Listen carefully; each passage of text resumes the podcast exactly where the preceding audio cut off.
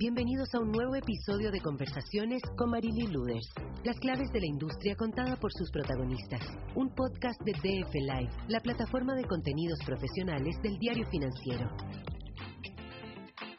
Hola a todos, muchas gracias por unirse a una nueva edición de Conversaciones del Diario Financiero. Hoy día tenemos con nosotros a Andrés Lavao, que es el CEO de la Viña Santa Rita.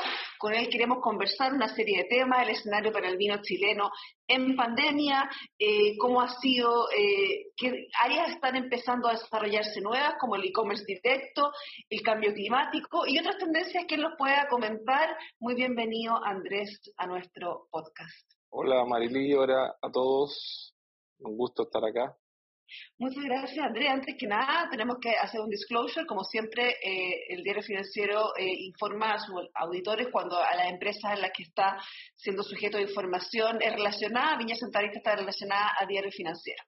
Así que ahora partimos con todas nuestras preguntas. La primera es, Andrés, te quiero pedir que hagamos un esfuerzo, que es difícil, pero vámonos a finales del 2019 antes de que se nos viniera esta pandemia encima. Ahí eh, ya había proyecciones de baja en los volúmenes de, vinos en, Argentina y en Chile, principalmente por el tema de la sequía. Cuéntame cómo nos pilló esta pandemia en términos de volumen de producción y cómo estaban los mercados en ese minuto. A ver, el volumen tuvo, tuvo ok. Eh, eh, no tuvimos grande, no, fue una, no, fue una vendimia muy chica, fue un poco más chica de lo que debería haber sido por la pandemia misma, porque la, la vendimia estuvo difícil, eh, por razones obvias. Nosotros recuerda que la pandemia partió en marzo y, la vendimia parte a finales de febrero, en el mejor de los casos, y termina en mayo. Entonces llevábamos un cuarto de la vendimia, si es que. Y ahí cuando... se te cruzaron entre medio la, eh, el problema de transporte, de traslado. Claro, todo, todo, porque primero que nada, nosotros, el agro es un, nosotros somos una empresa agraria, al final del día, hacer vino es una cosa agraria, y tiene gente, eh, dura mucho, o sea, hay gente, siempre tiene eh, una curva de gente, bastante gente sobre los 60 años, 50 años, gente que ha trabajado muchos años en el, en el tema, familias completas, qué sé yo, especialmente en regiones. Entonces, por ejemplo, cuando partió la pandemia estaba todo el tema de los adultos mayores, bueno, tuvimos que, perdimos una gran cantidad de gente y así en toda nuestra bodega y toda, la, y, toda la cosecha, todo fue muy difícil. Aún así logramos sacar un volumen, así como país estoy hablando, y, nosotros tuvimos más o parecido, algo así como 8% más bajo que creo que en promedio de, del año anterior, que había sido un año, entre comillas, normal. Veníamos, sin, sin embargo, como tú decías, con una sequía muy fuerte que no nos había pegado en esta vendimia sino que nos iba a pegar en, la, en, la, en, la, en el 21. Y como todos sabemos, tuvimos un, un bastante buen año en términos de lluvia el año 2020, eh, que gracias a Dios, entre, todas las cosas malas, las cosas buenas que llovió bastante, se llenaron los embalses, eh, llegamos en algunas partes como a 90% de, de lo que necesitábamos, en otros un poco más incluso, pero, pero eso nos permitió que la vendimia que viene ahora, que ya está en flor, que ya están saliendo las primeras, eh, los primeros racimos, qué sé yo, eh, venga desde ese punto de vista bastante bien. Así que eso fue algo bueno. Pero claro, ya enfrentábamos una vendimia difícil con ojos puestos en el 21 que iba a ser horrible porque la sequía venía fuerte y nos cae la pandemia y, fue, fue complicado. Y al principio especialmente todos los protocolos que nadie sabía mucho, establecerlos, eh, especialmente en las zonas más rurales, no, no es fácil. Ahora, eh, una vez una vez que ya eh, eh, tuviste la vendimia, eh, empezó también el problema de la comercialización afuera, los restaurantes, el turismo, todo ese sector se contrajo fuertemente, por no decir que en algunas partes derechamente se cerró. Cuéntame, ¿qué porcentaje del vino que, vendemos en Chile tiene ese, ese destino? Se dice que depende del mercado, pero más o menos uno podría sacar que entre un 15 y un 20% del vino se vende en lo que llamamos oreca, hoteles, restaurantes y catering eso es como promedio. Después, si uno lo saca por precio, o sea, por, por, por nivel de vino, obviamente está súper eh, hacia arriba. Es decir, son vinos de, de, mayor, de mayor precio, de mayor calidad, pongámoslo así. Eh, los que los predominantemente Oreca. Y los supermercados tienden a vender, que es el otro lado, el supermercado y, y, y, pequeños eh, botillería, qué sé yo, tienden a vender vinos de un poquito, precio un poquito más agresivo. Entonces no solamente nos pega fuerte en, en, en, el volumen total, sino que además Chile está en una estrategia, y yo soy director de vinos de Chile también, de subir nuestra lo que exportamos, es decir, subir nuestro precio promedio, es decir, exportar cosas de mejor calidad para para poner delante a los consumidores todas esas buenas... Precisamente las, que, las que están en ese segmento. Claro, precisamente las que más afectadas por, por, esta calle. Entonces, entonces, aquellas viñas que estábamos, que son un poquito más grandes y que tenemos, estamos bien eh, separadas durante, en, el mercado, es decir, tenemos off-trade, tenemos on-trade, tenemos qué sé yo, eh, sufrimos menos, pero aquellas villas más boutique, muchas de ellas que están orientadas 100% al área oreca, eh, que venden solamente vinos más caros, se vieron tremendamente afectadas. Entonces, es bien caso a caso. ¿ah? Uno puede hablar de los grandes números de la industria, pero después hay casos bien dramáticos y otros que son bastante buenos. Que al revés, había muchas viñas que están orientadas 100% a supermercados, o que tienen, no sé, 95% de supermercados, en que la verdad es que la pandemia incluso les jugó a favor. Bueno, son las cosas que vamos a hablar después de las tendencias de la pandemia, porque estuve leyendo algunas tendencias y dicen que una de las cosas buenas es que las personas se acostumbraron a celebrar, por ejemplo, por Zoom y a tomar buen vino en la casa, que era algo que no era tan habitual. Podemos conversar de eso después, pero de este quiero preguntar antes, antes de la pandemia, eh, había mucha esperanza en el, en el delivery y en la llegada de vinos a través de estas grandes plataformas chinas como, eh, como JD, WeChat. ¿Cómo funcionó eso? ¿Efectivamente la pandemia lo, lo, truncó o tú ves que hoy día por ahí hay un canal importante llegar a un mercado como China? Eh, a ver, China siempre ha tenido, ha sido súper activo en, en, online, ¿ah? no, no es, es, ellos han tenido proporción online siempre eh, sobreindexan, pongámoslo así, en cuanto a lo que era la venta de vino. comparámoslo con Europa, por ejemplo, o con Estados Unidos. Mira, eh, Europa y Estados Unidos deben haber tenido ante la pandemia una venta online menor del 1%. En China eh, se dice que es casi el 10%.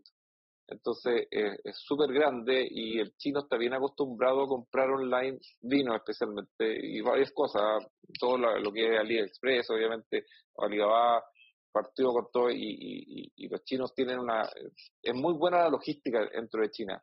Es decir, entonces confían mucho en que si ellos compran online les va a llegar realmente...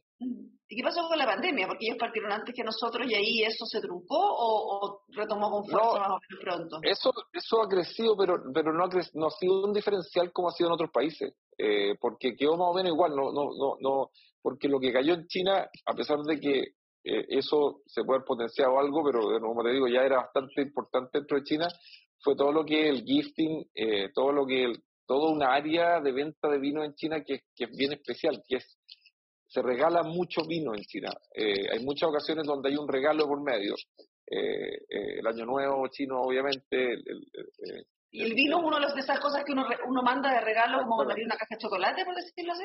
Exactamente, el vino es algo que uno manda, por eso es muy, por eso son, ellos son preocupados de que sean botellas grandes, que sea bonita la etiqueta. Muchas veces más de lo que está dentro, ¿ah? eh, el packaging es, fundamental. Y uno lo ve en casi todas las cosas que hacen en Asia, en Asia especialmente, en Asia total, pero en China especialmente cuando uno ve, no sé, una, unas cajitas con la cereza y vienen unas cajitas preciosas, así como, como toda ornamentada con una dos cerecitas con una cosita y dice, pero ¿por qué, por qué un regalo? Y, y ellos, el regalo que está dentro es tan importante como, como está envuelto, como el packaging. Por eso el packaging del vino es súper importante para los chinos, las botellas, los tipos de etiquetas, los colores, la calidad del, del, del, del, del, diseño, qué sé yo. Y ese negocio se fue un poquito a, a, las pailas en ese sentido. Entonces, y ese negocio es muy grande. Eh, poner un porcentaje es difícil. Nosotros como, como país estamos cayendo en 20, un, eh, doble dígito.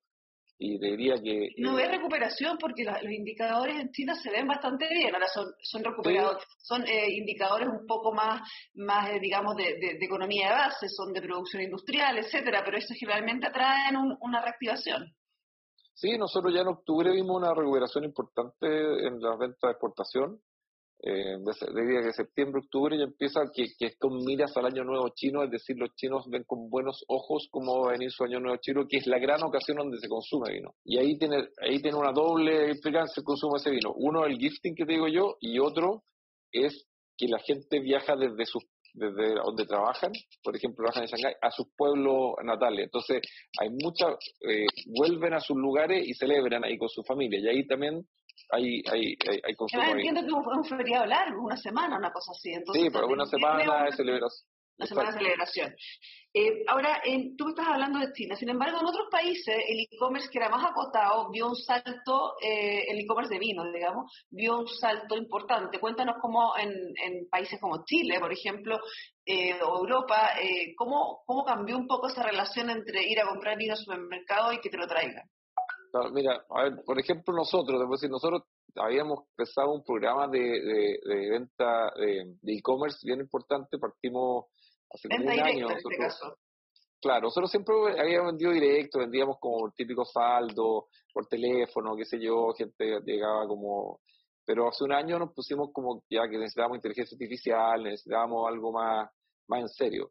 Y cambiamos la plataforma, hicimos una plataforma, teníamos un de e-commerce que era bastante simple, es decir, no, no, no, no, no era inteligente, pongámoslo así, y nos montamos y, incluso eh, eh, creamos una gerencia. Bueno, eso creo que nosotros creciéramos, estuviéramos muy preparados y la, la demanda creció en un 5 veces. ¿Cuánto, verdad? 5 veces. 5 veces. durante el fondo los primeros meses de pandemia. En la pandemia y se ha mantenido, bastante estable. Eh, no, ¿Han, proyectado, ¿Han proyectado, Andrés? Porque ya varios sectores están proyectando en cuánto va a quedar el, porque hoy día todavía es algo marginal para ustedes de todas maneras, pero en el mercado chileno, ¿qué, qué expectativas tienes tú? ¿Cuánto debería eh, después estabilizarse eso? Sí, mira, es marginal desde el punto de vista de los grandes números, pero por ejemplo, en el e-commerce nosotros vemos dos tendencias. Una, se venden vinos de mayor calidad. De todas maneras, lo que tú decías, que la gente quiere consumir con sus familias vinos de mayor calidad. Bueno, una de las partes donde lo compra es e-commerce, para tomárselo en casa. Eh, uno es eso. Eh, dos, tiene, tiene, tiene márgenes bastante más mejores eh, porque tenéis menos intermediarios, nosotros somos capaces. Y además, el tercero, que podéis darle mucha información al cliente, podéis trabajar con él, lo tenéis delante al consumidor, entonces podéis recomendarle, podéis cosas eh, una cosa, cosas nuevas, llevarlo a que salga un poquito de lo que de lo que conoce, que el problema del vino, y todos sabemos que cuando nos enfrentamos a una góndola, cualquiera que no está en, incluso yo, eh, eh, es terrorífico, porque hay cantidad de SKU, entonces ¿cuál elijo? Ya con suerte uno elige, ya quiero gastar, no sé, X El precio puede ser un rango, claro. pero de ahí ya tenía 60 SKU.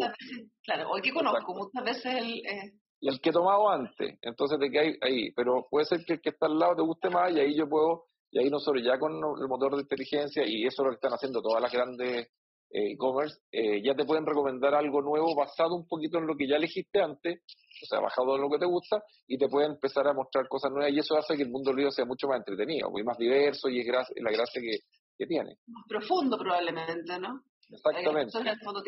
Ahora, te quiero preguntar, ahora desde el punto de vista de la competencia, en algunos de los informes de la OID que, que revisé para conversar contigo, aparecían actores nuevos bien potentes, que todavía están en números chicos, pero que tienen una fuerza increíble, que han irrumpido en, este, en esta competencia. Muchos de ellos eran de Europa del Este. Cuéntame un poquito cómo está cambiando el, la competencia que, que tiene Chile y que tienen los países productores en el mundo mira, igual, a ver, los 10 más grandes, eh, donde son, que son básicamente los tres, los tres europeos más grandes, que son Francia, España, Italia, después Estados Unidos, Argentina y Chile eh, en Sudamérica, Sudáfrica y Australia y Nueva Zelanda, diría que son los países más habituales. Eh, hemos, claro, hemos sufrido un poquito de lo que pasa que la gente, lo que decía el e-commerce, se atrevió a experimentar más, porque bueno, estaba en la casa, eh, le salía lo mismo comprar, eh, por ejemplo, vinos portugueses, han crecido mucho en, Brasil, donde tienen obviamente un tema importante legado. Y eso a pesar de hay bastantes más países que digo yo que fuera estos 10 que producen vino. Israel produce vino, eh, países, eh, Canadá tiene unos ice wine que se produce que... ¿Y a cuál le ves tu, tu potencial de futura estrella? ¿A cuál le ves tu potencial de entrar en el top 10? Yo le veo le veo mucho a Portugal, que es el puerto en, el Valle del Duero, que es impresionante, que, que, tienen mucho potencial y, pueden llegar a buenos precios y a buenas calidades. Yo le veo mucho. Le veo menos potencial a los vinos de Europa del Este, quizá dentro de los de Europa del Este a Israel, al que le veo más eh, potencial también, eh, obviamente por su comunidad y, y dos porque tienen eh, han invertido bastante en tecnología. Yo conozco muchos casos de gente que son asesores nuestros, que también son asesores de ellos, y más o menos lo que hay, y nos cuentan más o menos lo que están invirtiendo en tecnología, en plantación, que, que bueno, que es clave para el futuro, eh, y yo creo que van por el camino correcto y, y, eso de todas maneras nos va a transformar en un actor relevante. Un actor relevante. Eh, ahora también te quiero preguntar por, por, eh, por, los formatos. Estuve leyendo por ahí que, que, bueno, ya el tema de la lata, que ustedes también la tienen en Viña Santa Rita y que varios actores la tienen, ya está instalada, pero que vendrían otras cosas, por ejemplo. Los primeros, ¿ah? Ojo que fuimos los primeros. Los primeros. Los primeros son los primeros con la... El mundo en Chile, no en Chile, ¿no? No, en Chile, en Chile. En Chile. Eh, pero eso ya está más o menos instalado. Ahora, eh, hablaban de etiquetas interactivas como una de las cosas que podrían venir. Etiquetas que te entregaron mucha más información de la trazabilidad, que son temas que se preocupan. Y también aparecían las tendencias, la necesidad de criar el vino con menos grados alcohólicos y menos azúcar. Eh, ¿Te suena todo eso a ti como algo que, que estés viendo? Sí, son temas bien distintos. El tema del packaging, como por ejemplo esta etiqueta interactiva, que, hay dos tipos. Hay unas que tienen que ver con, la sustentabilidad, en el fondo, con la trazabilidad y ser capaces de saber dónde está cada botella y qué sé yo. Y otra que tienen que ver con que la etiqueta te habla. Eh, hay una marca muy importante australiana que se vende mucho en Estados Unidos, que se llama 19 Crimes, que básicamente uno acerca el celular y, y 19 Crimes son los, los, los, los, los crímenes por los cuales condenaban a los ingleses para mandarlo a Australia, donde Australia era la cárcel, entonces eran los cuales los crímenes, entonces cada uno de esos crímenes que está en un personaje te habla y te hace una película básicamente en el celular. Entonces, eh, experiencia, además, Marcel claro, de un Netflix. Exacto, se llama como, eso se llama augmented reality, como la realidad aumentada. Eh, y eso está, hay, hay, varias gente haciéndolo, no solo en vino, hay en varias categorías, pero vino es claro. Y, el otro tema de los vinos más eh, con menos relación alcohólica, menos azúcar y qué sé yo, tiene obviamente que ver mucho con la tendencia sobre el health, sobre la, la, de ser más saludables, entre comillas, y obviamente el azúcar es un tema importante, el alcohol es azúcar, así que obviamente con menos alcohol tiene menos azúcar, eh, y además eh,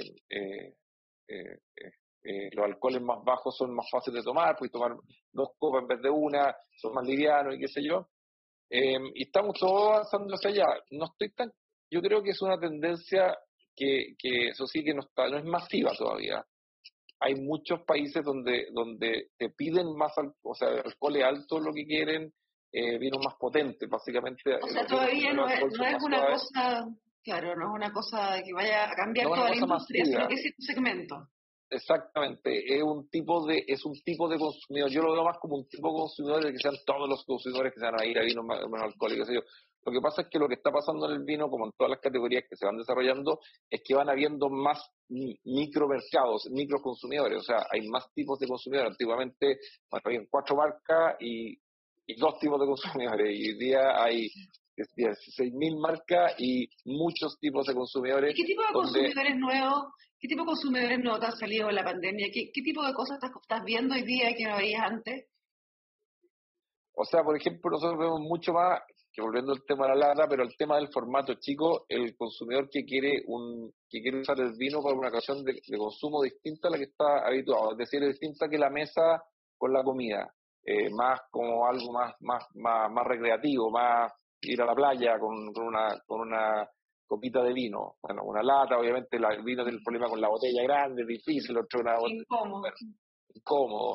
Eh, otro que mucho más tendencia a vinos fríos. No, nos pasó, nos pasó, eh, nos ha pasado bastante, que también tienen que ver con un poquito lo que decía antes, que sean más livianos. Eh, de hecho, hoy día tenemos una campaña que estamos lanzando en, en, en Chile, eh, con vinos de Chile, de todas las viñas, que se llama vino, eh, Tintos de Verano, que básicamente tiene que ver con, con, Claro, que justamente como nosotros eh, en España, es bien, eh, viene de España de Europa, es bien conocido de que en el verano el vino tinto obviamente tiene este carácter de ser más pesado y, países con muy caluroso. Eh, imagínate en Madrid con 45 grados tomarte un vino tinto afuera, no te dan ganas. Sin embargo, ellos se atreven a mezclarlo con bebidas, con una bebida gaseosa, un poquito más azucarada, hielo, una rojita de limón y hacer una especie de cóctel con el, con el vino tinto y eso le llaman un vino, un tinto de verano. Entonces nosotros, nosotros creemos que una súper buena alternativa para época de verano, si alguien quiere tomar algo más que le baja el grado alcohólico con, el, con, con, la bebida y con el, con el hielo, eh, básicamente te queda un vino mucho más liviano, eh, frío, eh, igual te, te quedan las características del vino en sí. Y bueno, y eso es una tendencia que nosotros creemos que, que se está dando, que es básicamente que la gente se está atreviendo a, a intervenir el vino, eh, para los que somos más es una, es una es un fenómeno que, que, claro, que llama la atención, porque antes el vino era intocable, de alguna manera el buen vino se tomaba solamente de la temperatura que ese vino decía que había que tomarse el aire y con ciertas eh, recomendaciones, había que abrirlo antes, te la impresión que hay menos respeto por, la, por las normas del vino. Es que yo creo que yo creo que lo otro es un constructo, nomás cada uno tiene que tomarse lo que quiera como quiera. Yo yo creo que yo soy yo soy yo, soy un free yo soy libre pensador y creo que hay que hay que buscar que el consumidor quiera y hay que buscarle nuevas alternativas a los productos, eh, quedarse siempre con lo mismo es, una lata, no, no lo encuentro divertido, encuentro que, claro, uno pues, hay algunos más puristas y hay, gente menos purista, pero yo no respeto a todos por igual, es como, es como lo que piensan políticamente, o sea, todos tienen cabida en, este tema. Pero Hablando de, purista, Andrés, eh, está con Andrés Lavado, que es el CEO de Viña Santa Rita, para los que se nos suman recién, estamos conversando de tendencias en el vino.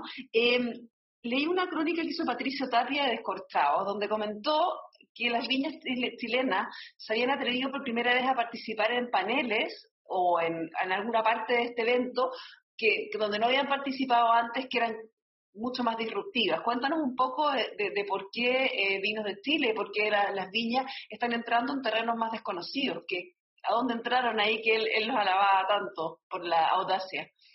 Yo creo que más que la audacia entrar en terrenos desconocidos, estamos todos a ver, lo, yo creo, hay una generación de enólogos bastante más creativos y más, no sé, la boquilla, que quieren hacer cosas distintas eh, y, y, cada vez con, con ganas de, de, salirse de, de, de, lo, de lo que nosotros consideramos que es lo, lo correcto, lo, más que lo correcto, lo típico. Ir a buscar nuevas cepas, nuevos valles, nuevas cosas, nuevas formas de hacer el vino, qué sé yo. Y tanto en las viñas grandes como nosotros, como en las viñas chiquititas, que se ve más el fenómeno, eh, sucede esto. Y, y básicamente muchas veces no estaba el espacio para presentarse. Creo que la pandemia nos ha dado mucho más espacio porque cuando hacía uno un tasting, mostraba su, su arma, era una vez al año, había que ir personalmente o dos veces al año, bueno, depende de la revista, qué sé yo, había que ir personalmente y uno no podía mostrar 460 vinos, porque el, que estaba debutando no iba a ser capaz. nomás. Tienes que elegir tres.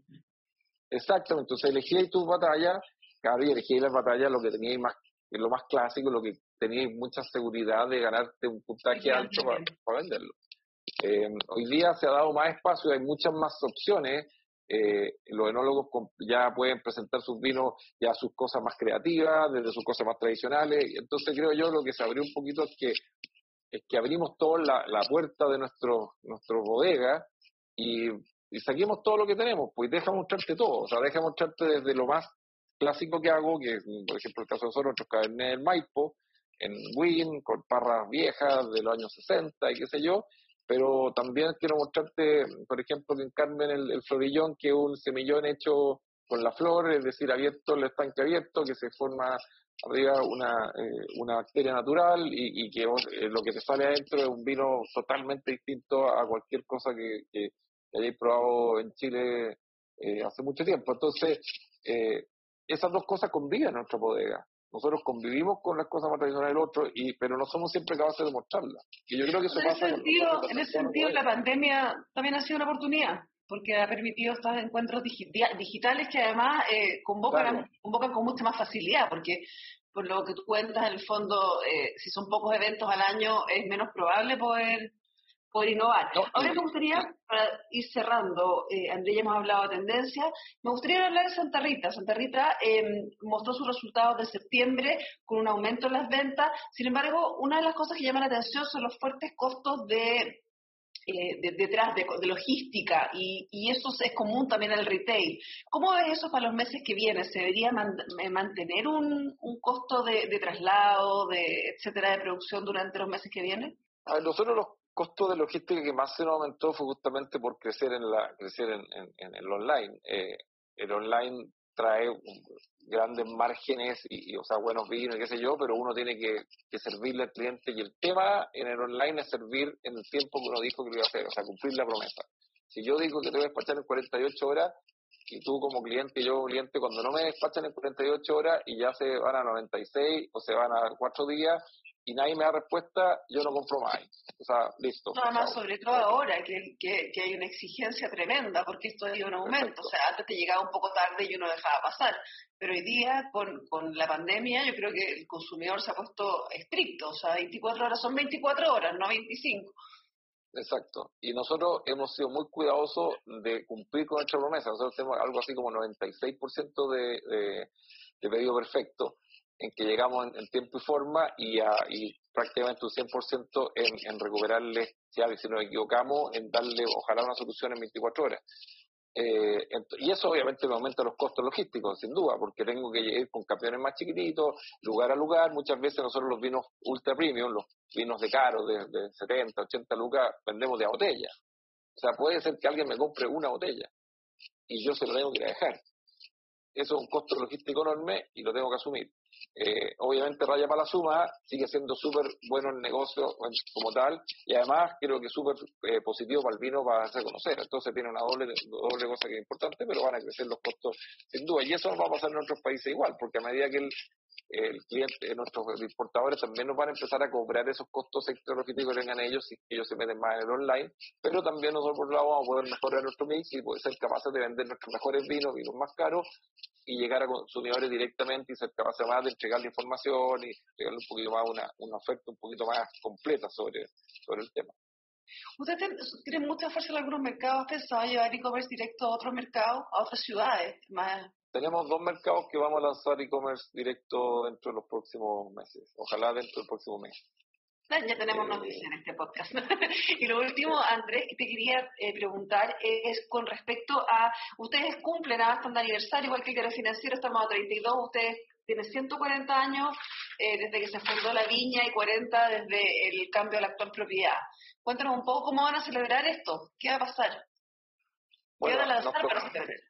no es muy buena fecha, la verdad. La, verdad es que teníamos todo preparado un lanzamiento, qué sé yo, no, no nos vamos a hacer los lanzamientos de vinos nuevos.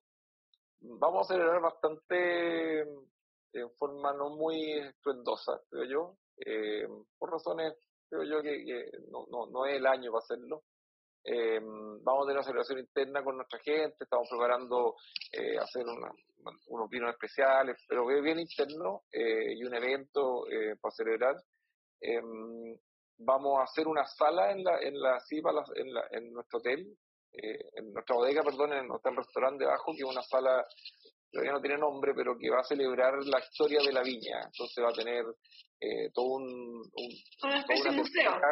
Claro, es, un pequeño museo eh, que estamos justamente en este instante eh, haciéndola, que va a ser parte de nuestro tour. Eh, tú sabes, nosotros recibimos casi, recibíamos, ojalá vamos a 100.000 personas anuales eh, y es parte importante dar a conocer este patrimonio impresionante que tenemos nosotros ahí en, en, cerca de Wien, en Alto Estos son grupos de niños, ¿no? Muchas veces grupos de niños de, que van de colegio, que los he visto algunas veces. Estoy, dejando, estoy, dejando, fuera a los niños que van todos los días. Tenemos un grupo de colegios de, eh, de la zona, pero ya hemos llegado hasta Santiago, ya hasta la zona es bastante baja, en la macro zona, te diría yo, y van gratis al museo el museo gratis y está abierto para la comunidad, está abierto a los, los, niños, especialmente para mostrarles el museo precolombino es, increíble también. Y eso es otra que tenemos que cuidar y, valorar mucho. Esperemos que retome eso la actividad pronto. Muchas gracias, Andrés, por esta conversación y gracias a todos nuestros auditores. Nos vemos mañana en otras conversaciones del Diario Financiero. Listo. Gracias a ti, gracias a todos y, no se olviden de tomar buen vino. Chao. Chao. Esto fue Conversaciones con Marily Luders. Las claves de la industria contada por sus protagonistas. Un podcast de DF Live, la plataforma de contenidos profesionales del diario financiero.